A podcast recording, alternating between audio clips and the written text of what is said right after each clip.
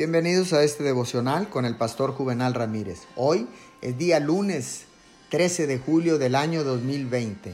Que tengas un bendecido, feliz y hermoso inicio de semana. La palabra del Señor dice en Primera de Pedro capítulo 2, verso 2. Deseen con ansia la leche pura de la palabra, como niños recién nacidos. Así, por medio de ella, crecerán en su salvación.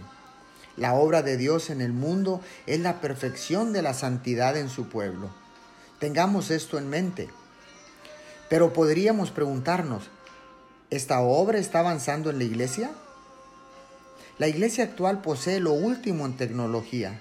Sin embargo, no debe perder de vista su propósito principal y más importante, que es el de guiar a las personas a vivir una vida santificada mediante la oración ministros y laicos igualmente, deben ser santos en su vida, en sus conversaciones y en el temperamento.